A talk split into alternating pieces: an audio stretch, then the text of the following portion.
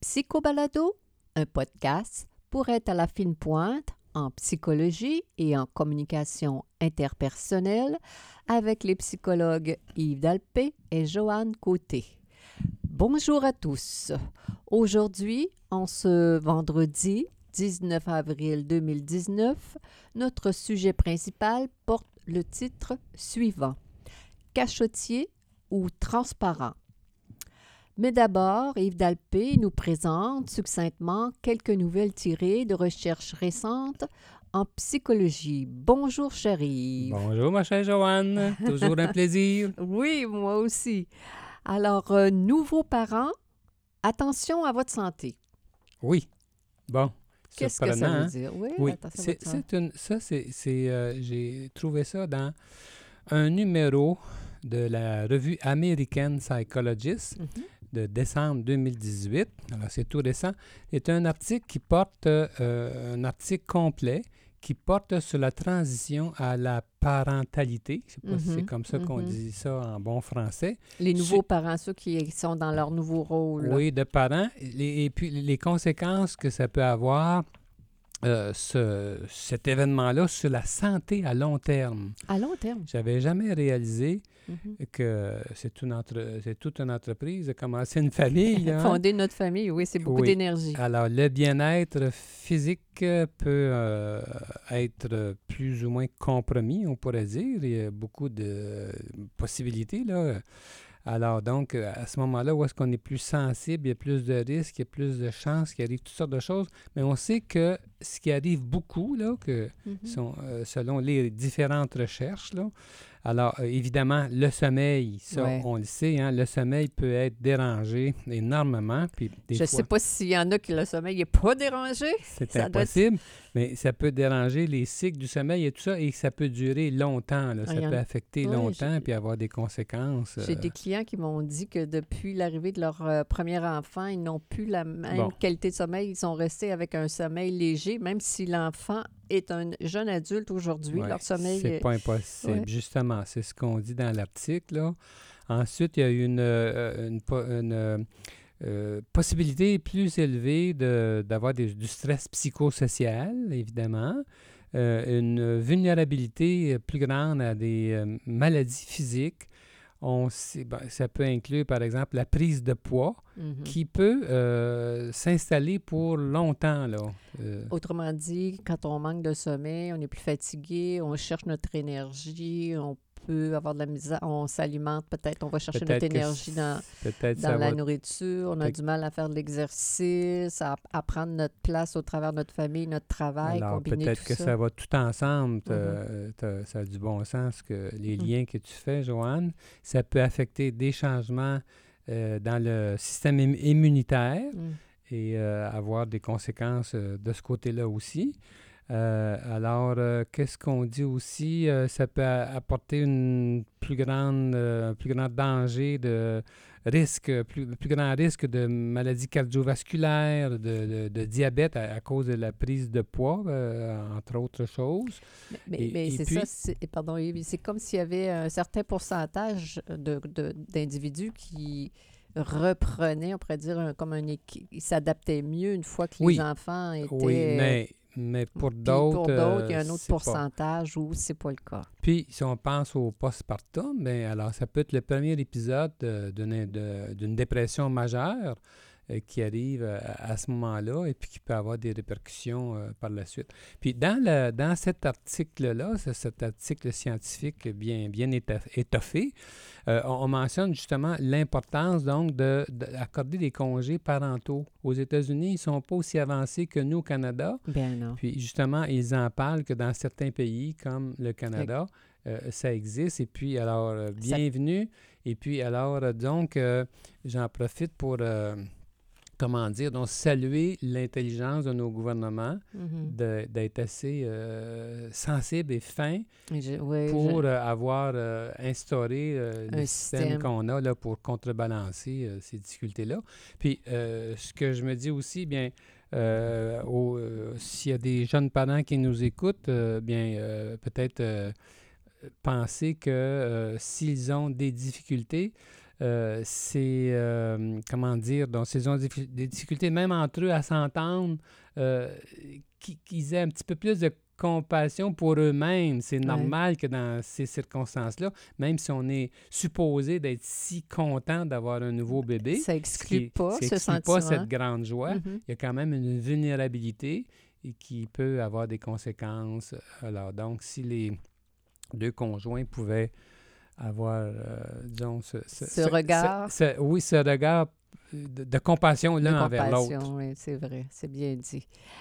Alors, euh, l'anthropologue Hélène Fischer et ses équilibrations sur la durée de l'amour. Qu'est-ce Oui. que tu veux nous Oui. dire, mon cher? Alors, Joanne, euh, je, je vais en profiter pour parler un petit peu de mon ressentiment par rapport à cet anthropologue-là je- qui avait écrit un livre en- qui était assez populaire en 1992. euh, ça s'appelait Anatomy of Love. Puis là, elle, elle expliquait là, que euh, les couples, en fait, euh, étaient faits pour durer seulement quatre ans, le temps d'élever un enfant et tout ça. Quatre ans, on n'élève pas un Euh, enfant ça, à l'intérieur de quatre ans. Non, mais mettons, les Ouais. quatre premières années les plus, supposément, les, les plus difficiles, et tout ça, elle avait toute une élucubration autour de ça, puis ça m'avait tellement agacé. Mhm. J'en parle dans mon livre sur l'infidélité. Mhm. Euh, le- dans l'infidélité euh, n'est pas banale. Je, je- je- je la critique un petit peu. Puis là, je voulais revenir un petit peu sur ce sujet-là parce que j'ai eu la chance de la voir euh, quand je suis allé euh, au congrès des sexologues américains, là, euh, voi- voilà, en- environ un an et demi à Atlanta. Mhm. Et puis, je, la- je la voyais très proche. J'étais Ouais. content de voir cet auteur-là, qui, est très- qui est célèbre, en fait. et puis, voilà, donc, j'ai satisfait ma curiosité en la voyant en personne. mais, disons, j'ai eu du déplaisir de l'entendre répéter son idée que les humains sont faits pour vivre en couple l'espace de quatre ans. Elle a encore ça, mais est-ce Oui, que elle comment- encore de ça. Sur quoi elle Puis- appuie puis- son raisonnement? Ah, ben, je ne veux pas trop entrer dans, dans tout ça. C'est- C'est c'est que autrefois, euh, si elle regarde comment ça se passait au, au temps immémoriaux, là, à l'époque où elle recule, que euh, ça durait à peu près ce temps-là, supposément. Mais je ne me souviens plus, puis je ne vais pas trop entrer dans ces détails-là. Mais euh, ce que je veux dire, c'est que quand même, dans la conférence qu'elle a présentée à Atlanta, elle a quand même insisté sur le fait que l'amour romantique était universel et omniprésent chez les humains. Alors, euh, c'est probablement même ce qui compte le plus dans la vie pour tout le monde, la relation romantique. Euh, ça, ça, va, pas, ça ensemble va pas ensemble. discours, ouais. Puis dans son discours, là, il y avait tout un échafaudage avec euh, entre l'intérêt sexuel relié au désir sexuel, relié à la testostérone, puis l'amour romantique relié à la dopamine, la norépinéphrine, puis la sérotonine, puis l'attachement qu'elle reliait à l'oxytoxine, puis le, ah bon, tout ça. Toutes ces questions d'hormones-là, Ouais. c'est sûr que c'est intéressant de constater tout ça dans le corps. Mais moi, je trouve que ceci relève de la plomberie.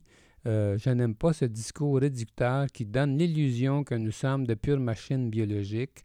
La réalité, c'est que tout ce que nous vivons influence notre physiologie, puis que notre constitution biologique influence à son tour notre comportement. C'est comme ça que je le vois. Autrement dit, le corps et l'esprit sont en constante interaction bidirectionnelle. On ne peut pas commencer à expliquer l'amour par... euh, Si je te donne une shot de, de dopamine Ben ou oui. si je te donne une shot de, Ouais, de ça- ceci ou de cela, ça me déplaît. ça te, dé- ça te dé- Alors, on peut Ouais. passer à autre chose. Alors, euh, on va sauter euh, tout de suite dans notre sujet principal, c'est-à-dire, et maintenant, euh, êtes-vous cachotier ou transparent? C'est le sens euh, du titre euh, de, de, ce qui va suivre, n'est-ce pas, Oui, on sait, hein, Joanne, ça, c'est un sujet qui est important en thérapie.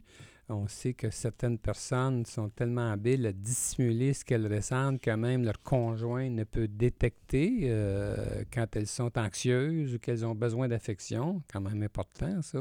Il y en a qui, comme, certains me disent dans mon bureau, je suis, je suis une bonne actrice, je suis un, bon acteur. Il y en a qui vont même me dire ça. Je sais, autrement dit, à leur manière, je sais dissimuler habilement euh, ce, que je, ce que je ressens quand j'ai honte, quand j'ai peur, quand j'ai envie de ceci. Oui, dissimuler. Mm-hmm. Il y a un lien, pourtant, il y a un lien étroit entre la transparence de soi, la santé mentale et la santé physique. Ça, mm. va, ça va tout ensemble, ça. Mm-hmm. Moi, j'ai eu la chance de de, de, de, connaître Sidney Jourard, qui, Mm-hmm. est, qui avait écrit le livre euh, La transparence, qui a été traduit en français euh, avec le titre La transparence de soi. De- Mhm. Il était venu dans les années 70 à l'Université Laval. Long time ago, baby. Oui, j'ai eu la chance de le connaître. Il est mort accidentellement pas longtemps après, Ah, d'ailleurs. Mais euh, le livre qui avait été, qu'il avait écrit puis qui avait été euh, traduit par des Québécois là, était très intéressant parce qu'il mettait justement en lumière euh, que la révélation de soi est une manifestation de la bonne santé d'une personne. La, la confiance qu'on a en nous de, se révéler, on n'a pas peur d'être jugé, on n'a pas peur que ces confidences-là soient utilisées par notre euh, par, par, par la personne à qui on se confie. mais ce que je trouvais intéressant, c'est que non seulement sur le plan psychologique, là, que ça avait une influence positive d'être capable de parler de soi, mais lui il disait qu'une personne désadaptée est quelqu'un qui ne s'est pas fait connaître par un, autre être humain. Puis l'effort que cette personne consacre à se cacher provoque un stress dommageable pour sa santé. C'est ça que je trouve, ça, ça, ça met de la force, là. Alors, selon lui, Sidney Girard, l'honnêteté constituerait une police d'assurance maladie.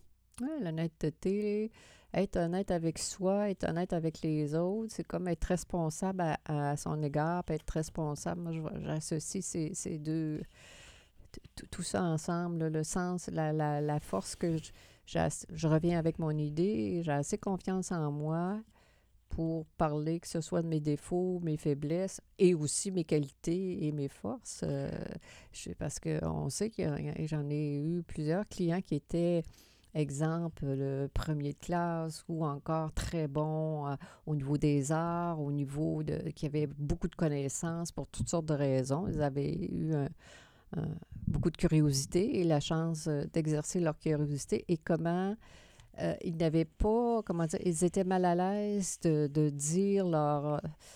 comme, comme de genre, parler pour parler. De se confier. de se, con- ben, de se confier ou juste dire, euh, moi, je sais pas, j'ai gagné, je, je suis bonne dans le dessin, euh, j'ai- eu du talent là-dedans. ou euh, De se ce révéler tel qu'on est. Exactement, se révéler. que, Autant ce que je veux mettre en lumière, c'est pas juste les, les, les faiblesses, mais c'est aussi euh, les forces que, qui, qui nous habitent, que, que nous Ah sommes. ben oui, absolument.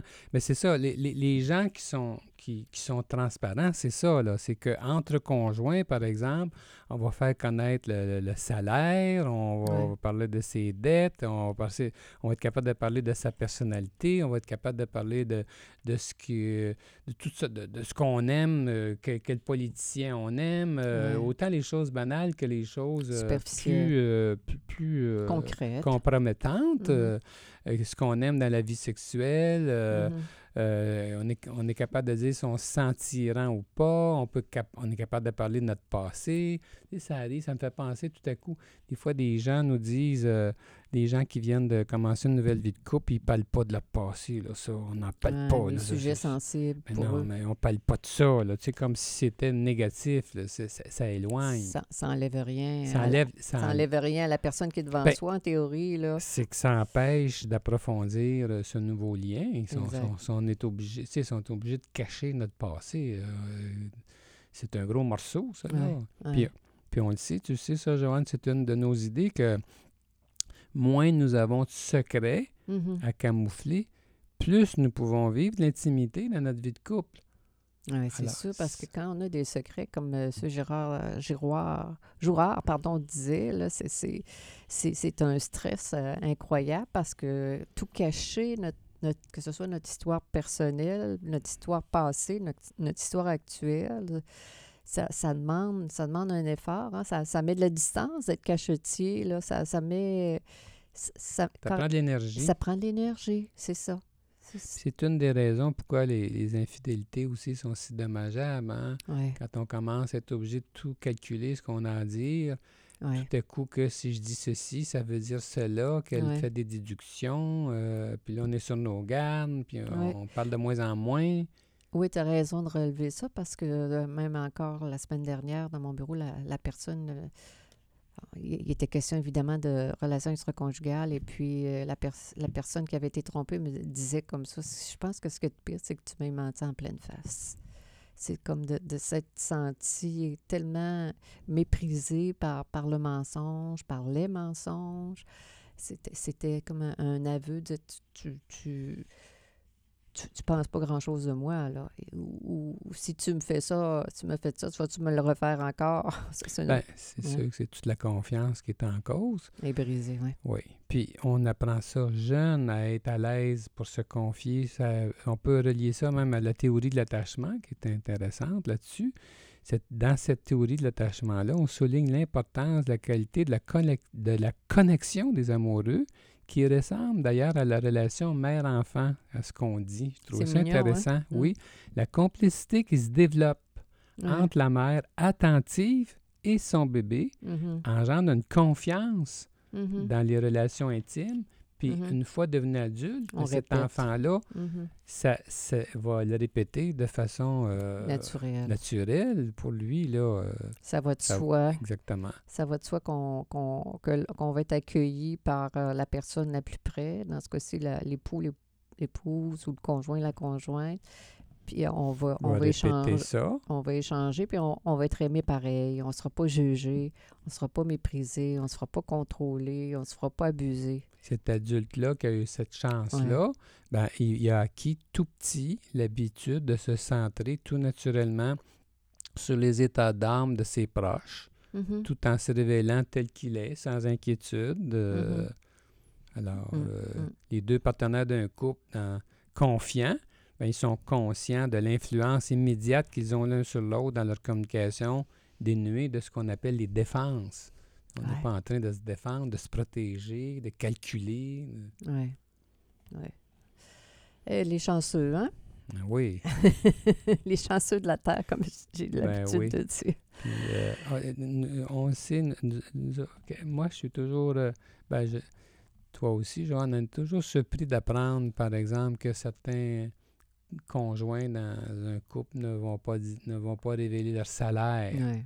ne vont pas révéler leur... euh, Ah ouais, j'en ai leur euh, pas juste leur Ça, salaire, il y en a où, où ils vont dîner le midi. Oui, ça peut aller jusque-là. jusque-là, euh, Ah! ils Ils vont s'en- C'est ça. Tu sens que le secret est omniprésent dans, dans la vie. ben, Puis il y a fort à parier qu'il se cache derrière ça un, un grand secret, soit une relation, une ou des relations extra-conjugales ou quelque chose euh, de particulier. C'est tellement dommage parce que euh, euh, comment on peut être, comment on peut mordre dans la vie quand il faut tout le temps cal- calculer comme ça, là, alors que son, alors que si on veut, si on veut établir un lien euh, pétillant, ben, c'est qu'on a hâte de voir l'autre pour euh, y raconter nos affaires tout bonnement. Ben euh, se, donner, se donner un support euh, à tous les deux, échanger, se, dans- ça- j'appelle oui. ça se supporter, Oui. s'encourager, rire ensemble. On a tellement tous besoin de soutien émotionnel pour nos expériences Ah, ben désagréables, quotidiennes. Absolument. Euh, Beaucoup plus que les gens l'évaluent. C'est pas parce qu'on est des, rendus des adultes qu'on n'a pas besoin de support euh, émotionnel, comme tu dis, et d'attention. Hein? C'est une forme C'est ça l'affaire. C'est, c'est de l'attention, une attention saine quand c'est, celle-ci est, est bien. C'est pas juste le même qui tire euh, l'attention quand elle est bien Oui. Bien, alors, On, on a besoin de sentir euh, la connexion à l'autre, la connexion de, de- de d'un être aimant, aimant qui s'intéresse à ce qui nous arrive. C'est, assurément. c'est fondamental, ça. Ouais, Euh, c'est, ça l'amour. Euh, oui.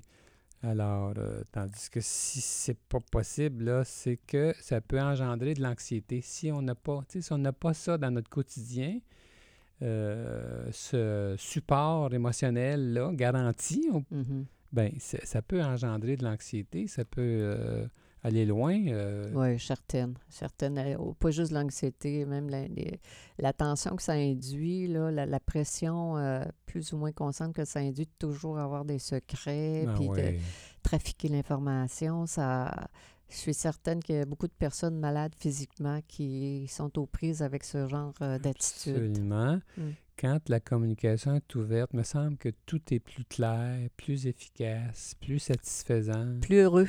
Ben oui, c'est ça que ça Mm. fait, là. Hum. Puis, euh, moi, moi, en tout cas, moi, je pense que plus les gens fonctionnent mal, plus ils sont cachetiers et Ben oui.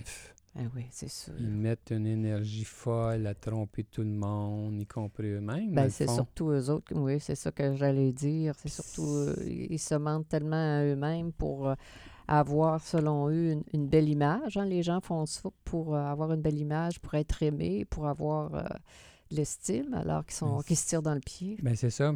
Moi, je pense que ça les rend moins agréables puis moins sympathiques. Oui. Oui. Ça a du sens, son que je affaire. pense. Puis l'espèce de, d'opacité des secrets, là, ça peut alourdir, euh, ça peut les rendre ennuyants même. Oui. Ça fait du sens pour Ouais, moi. moi, je- moi, je trouve ça. Puis, euh, as-tu remarqué, Joanne, que comment ton... En tout cas, en tout cas moi, comment euh, as-tu remarqué comment on se sent charmé par les confidences d'une personne qui nous fait assez confiance pour nous révéler ses faiblesses? Ben oui, ses tourments, ses faiblesses, ses, ses inquiétudes. Euh, on est, euh, oui, cha- charmé. Que- Je, je dis ça parce que on est en train de dire que les, beaucoup de personnes, surtout ceux qui fonctionnent mal, ils vont consacrer une énergie folle à, à fa- à- à protéger le, à, leur image. protéger leur image. Puis moi, ce que je pense, Oui, c'est que quand quelqu'un se con- confie ses vulnérabilités, ses faiblesses, comme en thérapie par exemple, oui. Moi c'est rare que quel- c'est moi c'est rare que je perds l'estime de quelqu'un qui m'avoue des vulnérabilités. C'est le contraire que ça fait. Je trouve que la personne devient plus attachante. Euh, euh, quand quelqu'un nous confie des difficultés, Oui. des tu trouves euh, je sais pas si tu vois ça comme Ben, ça, mais moi je vois ça de Oui, même. ben moi, moi- c'est c'est sûr, on passe, c'est notre vie d'entendre des confidences. Je veux dire ça comme ça. Et je veux dire, euh, je pense que ce, travail-là, je pourrais pas le faire si, je sais pas, quand Mais- tu dis quelqu'un qui est char- je trouve ça charmant, je, je vais aller plus loin. Je veux dire, c'est. C'est comme, je veux dire, le mot, là, c'est comme de l'amour, je sais pas. C'est comme si j'avais de l'estime pour les personnes quand celles-ci Oui. sont capables de, de, de, de- de- j'appelle ça de mettre la table, puis de, de parler de leur, de leur tourment, de leurs faiblesses, leur, bon, la leur vulnérabilité. vulnérabilité. Et, Mais- et- et des- des- de réfléchir avec ces Oui, personnes-là. mais, mais moi, ce que je veux dire, Joanne, c'est que je suis touché par la personne. Je me sens même privilégié d'entendre quelqu'un que j'estime. Ouais. Pas du temps, c'est quelqu'un que j'estime énormément. Euh, et puis, cette personne-là me fait assez confiance pour me révéler des aspects d'elle-même où est-ce qu'elle se montre vulnérable, faible, euh, dans, dans ses côtés moins beaux. Ce que ça me fait d'habitude, c'est que je l'aime plus, cette personne-là. Je pense que c'est pas ça. pas, je parle pas de ça pour parler de la situation thérapeutique. je non, pense non. que c'est ça en, en général. Ce que je pense, c'est que les gens qui se cachent tellement, qui, qui, Qui mettent- sont moins. Sont, sont- on peut moins les aimer. C'est ben, c'est ça. justement, ils savent Ouais. pas ce qui manque. Oui, tu as raison. Autrement dit, ça les empêche d'être euh, euh, aimés. Par, par les, les leurs, par les personnes les plus Qui proches. les entourent. Oui, c'est euh, une très belle conclusion. Ouais. Ouais. C'est- bien que tu utilises euh, tout ça pour parler de ce thème. Euh, On a, on, ben, on a avantage, autrement dit, si on résume, on a avantage à se montrer tel qu'on est le plus possible. Ça ne veut pas dire qu'il n'y a pas des risques. Il y a effectivement des risques. On peut être, on peut être jugé. On peut être, euh, Oui, mais il on faut peut- avoir le. J'appelle ça. le- comment dire? Oui, on peut être jugé, mais avoir le.